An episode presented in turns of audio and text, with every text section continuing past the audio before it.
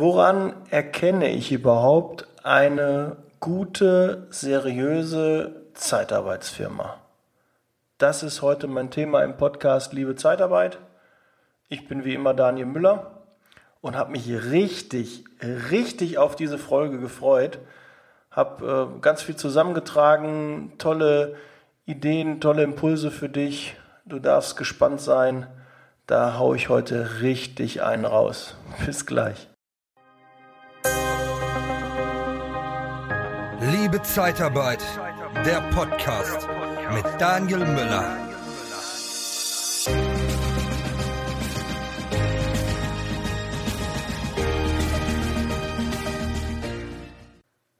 Ja, warum freue ich mich auf die Folge? Ich war natürlich auch mal im Bewerbungsprozess und habe einige Vorstellungsgespräche bei Zeitarbeitsfirmen geführt, saß also jetzt auf der anderen Seite und habe mich beworben und darum gekämpft, einen neuen Job in der Zeitarbeit intern zu finden.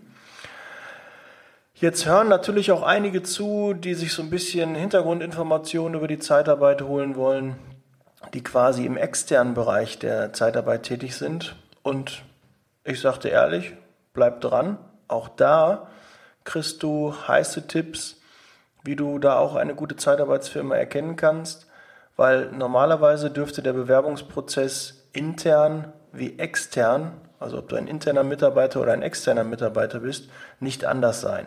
Ja, vielleicht in Nuancen, aber äh, gut, so ein Staplerfahrer wird das nicht äh, bis ins Detail alles interessieren, ob du auch Fortbildungen anbietest oder ob du, ähm, keine Ahnung, eine Rufumleitung äh, hast oder ob du samstags arbeitest, das wird ihn jetzt nicht so großartig interessieren. Aber ähm, da sind auch ganz wichtige Dinge dabei, die jeder beachten kann, auch bei anderen Firmen, auch wenn du dich nicht in der Zeitarbeit bewirbst. Aber ich habe da speziell für die Zeitarbeit jetzt was zusammengetragen und dann wollen wir mal damit starten. Ja, bevor du überhaupt loslegst und dich bei einer Firma bewirbst, guckst du natürlich erstmal Stellenportale durch, du machst Internetrecherche, wenn du eine potenzielle Firma hast, wo du dich bewerben möchtest, dann greifst du mehrere Quellen ab. Das kann die Homepage der Firma sein, das kann der Social-Media-Kanal sein, also Facebook, Instagram, Indeed, Xing. Guck da einfach mal nach, ob du die Firma findest und was steht denn da genau. Auch die Bewertungsportale wie Kununu oder auch auf Google, schau dir die Bewertungen an, lies sie dir auch durch. Was schreiben die Mitarbeiter, was schreiben interne, was schreiben die externen Mitarbeiter. Und da musst du ganz genau ähm, auch zwischen den Zeilen lesen. Da kannst du nämlich viel mitnehmen. Ich würde mich bei einer Firma, die weniger als drei Sterne hat, wenn jetzt fünf das Beste ist, würde ich mich gar nicht bewerben. Der Markt ist so groß, geh einfach eine Tür weiter und beschäftige dich mit den Kandidaten. Das kann jetzt natürlich auch die eine oder andere Zeitarbeitsfirma, die jetzt gerade zuhört, auch treffen. Dann kümmere dich einfach darum, dass du besser bewertet wirst im Internet, weil alles unter drei, äh, da bewirbt sich keiner. Und das ist auch, äh, hat auch einen Grund und der ist auch zu Recht ähm, da, der Grund. Also schau bitte, was die internen, externen Mitarbeiter in den Portalen schreiben und wenn du da einen positiven Eindruck hast, Erst dann schickst du eine Bewerbung. Oder am besten anrufen, telefonieren. Da hast du nochmal einen zusätzlichen ersten Eindruck. Wie ist die Person am Telefon? Wie professionell ist überhaupt ähm, der Bewerbungsprozess? Ja, oder erstmal die Ansprache. Wie ist das? Zieh vielleicht auch eine Kreditreformauskunft. Ja, Kreditreform gibt noch andere COFAs. Ähm, die auch ähm, Firmen bewerten. Warum solltest du das überhaupt tun? Du kannst äh, dort erkennen, ob die Firma liquide ist. Du kriegst nützliche Informationen, die dort hinterlegt sind, wie Umsatz, Bonität, Zahlungsmoral, Standorte, wie viele Standorte, was die an Beteiligung haben, wer der Geschäftsführer ist, wann das Unternehmen gegründet wurde, wie viele interne Mitarbeiter dort tätig sind oder generell wie viele Mitarbeiter dort tätig sind und, und, und. Ja, alles Informationen, die du in einem Vorstellungsgespräch mit einbauen kannst, die dir schon eine bessere Vorauswahl treffen. Weil, sind wir mal ehrlich, wenn die Bonität auch da schlecht ist, dann kannst du auch davon ausgehen, dass dein Gehalt nicht pünktlich kommt. Ja, und das will keiner. Ne, wir gehen alle für Geld arbeiten und äh, da sollte es das höchste Gut sein, dass das Geld pünktlich zum 1. oder zum 15. auf dem Konto ist. Wenn das nicht der Fall ist, eh Finger weg. Ja, der Eindruck, wie professionell ist der Bewerbungsprozess? Fängt ja mal an mit äh, einem Telefonat, mit einer Einladung. Gibt es eine Wegbeschreibung? Äh, Gibt es eine Terminbestätigung? Äh, wie ist generell die Ansprache? Wie ist die Terminfindung? Wie freundlich ist die Person am Telefon? Wie nett ist das Schreiben formuliert? Wie flexibel zeigt sich die Firma auf deine Wünsche, auf die Terminwünsche oder sagen die da einfach nur äh, Freitag 12 Uhr, und bitte pünktlich sein, bringen Sie die Unterlagen mit. Ja, oder sagen die, ja, was passt Ihnen eher, Anfang der Woche, Ende der Woche, sind Sie ähm, besser vormittags oder nachmittags zu erreichen, weil das Unternehmen muss auch flexibel sein. Wir haben mittlerweile einen Bewerbermarkt und da muss die Firma sich auf dich einstellen und nicht mehr umgekehrt. Ja, das darfst du dir natürlich nicht so vermitteln, aber eigentlich sollte das der Firma bewusst sein, dass die um dich werben. Ja, und deshalb sollten die dir keine Hürden und Steine in den Weg legen. Aber du solltest natürlich auch eine gewisse Flexibilität mitbringen. Ja, dann findet der Termin statt. Wenn er stattfindet. Wenn er schon vorher ein paar Mal verschoben wurde, auch kein gutes Zeichen. Würde ich auch die Finger von lassen. Dann machst du dich auf den Weg. Bitte pünktlich, rechtzeitig Ne, komm alleine, fahr nicht mit, äh, komm nicht zu zweit äh, zum Vorstellungsgespräch. Ja, kannst sie noch zum Parkplatz bringen lassen, aber dann muss auch Schluss sein. Äh, weil das hat immer so einen, so einen Beigeschmack, wenn da eine zweite Person dabei ist, dass man nicht so richtig ähm, der Entscheidungsträger für eine Einstellung ist. Also ich kann das dir nicht empfehlen. Ich habe ja schon mal in einer Podcast-Folge darauf hingewiesen, dass oft Bewerber zu zweit kommen dann musst du auch die zweite Person mit äh, dabei legen, weil, oder dabei legen, also dabei nehmen, mit zum Gespräch reinnehmen, weil die mit bei der Entscheidungsfindung helfen wird. Ja, die Person hat vielleicht Angst, alleine zu entscheiden. Und da du diesen Eindruck ja nicht deinem neuen Arbeitgeber vermitteln möchtest, solltest du alleine dorthin kommen. Ja, und wenn du dann das vor dem Büro stehst, guck dir mal das Gebäude an. Wie ist dein erster Eindruck vom Büro? Wie ist die Parkplatzsituation? Wie wirst du empfangen? Lächelt der Herr, die Dame am Empfang? Wird dir was zu trinken angeboten? Kriegst du ein Wasser, ein Kaffee oder eine Cola? Das sind alles Dinge, die einen Ersteindruck vermitteln. Und ja, wie der Name schon sagt, Ersteindruck, den kann man meist nicht mehr wegmachen. Ja, wenn der schon schlecht ist, auch kein gutes Zeichen, dann gehst du auch ein bisschen komisch in das Gespräch rein. Dann guck dir auch das Equipment an. Wie sehen die Räumlichkeiten aus? Wie ähm, sind die Möbel? So die Rechner, was man halt so sieht. Ne? Wie ist vielleicht der Fuhrpark, wenn du davor siehst, was stehen da für Autos? Sind das alle so abgeranzte, dreckige Autos oder wird da schon auf Sauberkeit Wert gelegt oder ein ordentliches Erscheinungsbild? Wie sehen die Leute im Büro aus? Haben die ein Business-Outfit oder haben die alle so einen Schlabberlook, Batik-Shirts an und äh, der eine oder andere ein Kurzarm-Shirt oder mit äh, schulterfrei oder keine Ahnung, ja, du weißt schon, was du dir darunter vorstellen kannst unter Business Outfit. Das müssen nicht alle im Nadelstreifenanzug da sitzen, sondern es muss halt ein ordentliches Erscheinungsbild ähm, beim Reinkommen ergeben. Und äh, wenn das auch nicht gegeben ist, dann würde ich da auch ein bisschen das Ganze mit Vorsicht zu genießen, weil das auch ein, ein, Respekt nachher ist für Bewerber. Wenn du dann da tätig bist und die sehen alle aus wie Schlunz, dann äh, wird auch ein Bewerber nicht so leicht dazu sagen, also es sind ja nicht nur Helfer, die sich bewerben, aber auch Helfer legen darauf Wert, äh, dass die respektvoll ähm, empfangen werden und äh, dass man sich adrett kleidet. Weil wir sind für den Job der Mitarbeiter zuständig, müssen neue Aufträge, wir müssen deren Gehalt verwalten und da wollen die einfach jemanden, der auch ein seriöses und ordentliches Erscheinungsbild abgibt.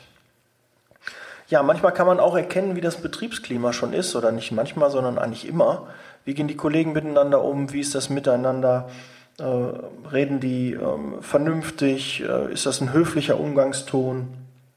Wie fühlst du dich einfach? Fühlst du dich dort wohl? Könntest du dir vorstellen, da ähm, eine längere Zeit zu verbringen? Du kennst das bestimmt, du hast auch schon ein paar Vorstellungsgespräche geführt und du sitzt da und fühlst dich gar nicht so wohl und denkst, oh, am liebsten würde ich wieder hier rausgehen, aber ich höre mir das mal an. Und das ist schon kein gutes Zeichen, wenn du dieses Gefühl hast, dann äh, solltest du vielleicht auch wirklich aufstehen und gehen. Ja, dazu kann ich euch auch eine Erfahrung aus meinem Bewerbungsprozess, ist jetzt schon ein bisschen länger her, ich bin jetzt schon zwölf Jahre bei der Firma, wo ich aktuell tätig bin, aber da habe ich eine ganz interessante Geschichte, die ich mit dir teilen kann. Ich ähm, habe auch mehrere Bewerbungen geschickt damals, habe dann auch viele Vorstellungsgespräche gehabt und unter anderem eins war bei einer größeren Zeitarbeitsfirma. Was heißt größer? Also die hatten mehrere Niederlassungen und äh, die waren zumindest schon so groß, dass sie einen eigenen Teppich hatten mit ihrem Logo drauf. Da fallen mir jetzt zwei, drei Firmen ein, dir vielleicht auch aber eine, die hier im Ruhrgebiet ansässig ist, ähm, ist das gewesen. Und dort bin ich zum Vorstellungsgespräch gewesen, bin eingeladen worden, alles auch noch soweit okay. Und dann kam ich dahin, bin auch noch recht nett empfangen worden und dann hat man mir gesagt, da vorne ist ein Tisch, ein Stuhl, nehmen Sie da einmal Platz.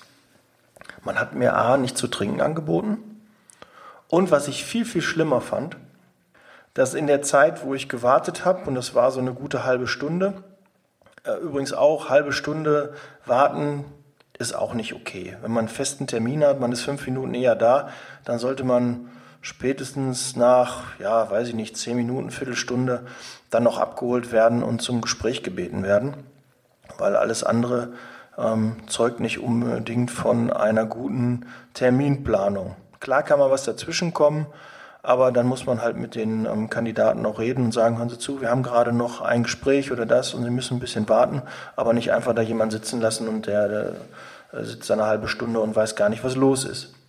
Ja, da habe ich auch schon oft erlebt, dass dann Bewerber einfach wieder gegangen sind und das ist auch dann deren Recht, wenn man nicht vorher denen ähm, eine Info gibt. Klar kann alles mal, ne? man weiß ja, es gibt nun mal Dinge, die unvorhergesehen sind, aber das ähm, kann man dann auch kurz dem Bewerber sagen, hören Sie zu, das und das ist gerade passiert, warten Sie bitte noch, Sie, äh, wir bemühen uns, dass Sie so schnell als möglich das Gespräch dann auch haben können. Ja, aber nochmal auf die, die äh, vielen Kollegen und Kolleginnen, die an mir vorbeigegangen sind, als ich da gesessen habe. Und nicht einer hat mich begrüßt, hat guten Tag gesagt ähm, oder hat mir zugelächelt, sondern die sind einfach stur an mir vorbeigegangen, haben sich mit anderen unterhalten und haben mich quasi gar nicht beachtet. Und das war einfach ähm, ein, ein Gefühl, was äh, sich so eingeprägt hat, dass ich mir gedacht habe, nee, da möchtest du nicht anfangen. Was ist das für, für ein Laden? Ja, da sitzt jemand, der ist offensichtlich ein Bewerber, den werden ja nicht äh, reihenweise da, das war in der Hauptverwaltung auch, die werden ja nicht reihenweise da Vorstellungsgespräche haben. Warum kann ich jemand guten Tag sagen oder Hallo oder wie geht's Ihnen? Und äh, das äh, habe ich nicht äh, verstehen können und das hat sich dann auch nachher im Vorstellungsgespräch auch weiter gezeigt. Was auch da noch negativ mir aufgefallen ist, und deshalb sagte ich auch, guckt so ein bisschen auf die Peripherie, wie, wie sehen die Möbel aus, wie ist so der, der Eindruck. Dieser Teppich hatte halt das Logo der Firma und der hatte so eine richtige Laufspur. Na, der Teppich war, ich weiß gar nicht welche Farbe mehr, ich glaube blau war der. Und der hat schon gar keine Farbe mehr äh, da gehabt, wo die Leute immer hergelaufen sind. Der sah so richtig abgeranzt aus und dann dachte ich mir, boah, lieber kein Teppich als so einen abgeranzten mit Logo. Das ist doch auf jeden Fall keine gute Visitenkarte. Ja, und ich, äh, ihr werdet es wohl ahnen, dort habe ich auch nicht angefangen zu arbeiten. Gut, aber da jetzt wollen wir mal wieder weiter. Das war mal eine kleine Anekdote. Nachher erzähle ich euch noch eine, wo ich auch ein, ein tolles Erlebnis hatte. Kommen wir zum Gesprächspartner. Wer ist denn überhaupt dann, wenn du aufgerufen wirst, im Gespräch dabei? Stellt er sich vor, erzählt auch ein bisschen was über sich. Ist es vielleicht der Niederlassungsleiter, der Regionalleiter, macht der Recruiter das Gespräch, die Geschäftsleitung oder unterhältst du dich vielleicht mit dem Pförtner? Nichts gegen Pförtner, Aber der Pförtner wird dir deine Fragen nicht beantworten können und ist auch nicht der Entscheidungsträger, der dann sagt, ja, Herr Müller, Herr Schmeier, Herr Schmidt, ja, wir nehmen Sie, Sie sind ein super Mitarbeiter, wir wollen Sie einstellen, das und das Gehalt bekommen Sie. Ja, deshalb musst du dich schon ähm, vergewissern, wer sitzt dir gegenüber, ist das ein Entscheidungsträger, der auch nachher entscheidet, dass du im Unternehmen anfangen kannst. Ja, weil wir haben ja keine Zeit zu ähm, verschenken. Ja, wir müssen uns nicht da mit dem Pförtner oder mit der Putzfrau unterhalten. Auch nichts gegen Putzfrauen. Ja, aber auch die Putzfrau kann dir da nicht helfen. Ich glaube, du weißt, was ich meine. Ist der Ansprechpartner dir sympathisch? Auch eine wichtige Frage, die du dir stellen solltest, weil kannst du ihn dir als Chef vorstellen? Wirkt er seriös? Hat er Business Outfit an? Äh, oder sitzt da eher zurückgelehnt mit verschränkten Armen in einer zerrissenen Jeans vor dir und äh, müffelt vielleicht noch, hat äh, einen, einen, Rotweinfleck im, am Hemd oder knackt mit den Fingern oder macht, zieht die ganze Zeit die Nase hoch oder popelt in der Nase. Ja, alles so Dinge, die man im Vorstellungsgespräch tunlichst sein lassen sollte. Ja. Also wenn du da auch äh, der Meinung bist, der Ansprechpartner ist nicht sympathisch und er wäre nachher dein Vorgesetzter, solltest du auch Abstand von der Firma nehmen.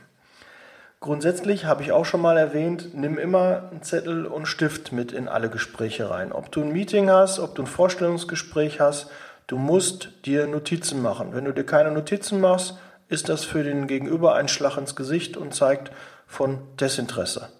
Ja, wer Interesse an der Person, an dem Gespräch, an einem Event, an sonstigen Dingen hat, hat immer einen Zettel und Stift dabei, damit er sich Notizen machen kann, weil man kann sich nicht alles merken.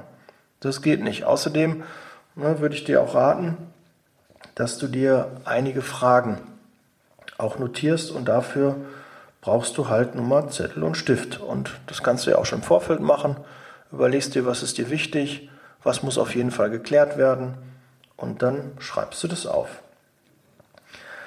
Ähm, du hast auch im, im Laufe des Gespräches, ähm, kannst du ja deine Fragen auch äußern, aber einige Dinge würde ich vielleicht erst im zweiten Gespräch äußern. Ja, so Gehaltsfragen und äh, so Sachen, die nachher wirklich dann ins Eingemachte gehen, die gehören dann eher ins zweite Gespräch. Bloß das ist auch ein bisschen Ermessenssache, äh, was du jetzt im zweiten Gespräch machst. Und, oder ob du nicht schon eher fragst, wie sieht es denn mit dem Gehalt aus? Weil wenn das für dich ein K.O.-Kriterium ist, dann macht es ja keinen Sinn, ähm, dass du ein zweites Gespräch nochmal hast und die sagen dir, oh, 1800 äh, als Disponent kannst du morgen anfangen. Und du weißt, für dich ist das auf keinen Fall eine Lösung, weil du musst mindestens 2300, 2500 Euro verdienen als Disponent. Das brauchst du für deinen Lebensunterhalt.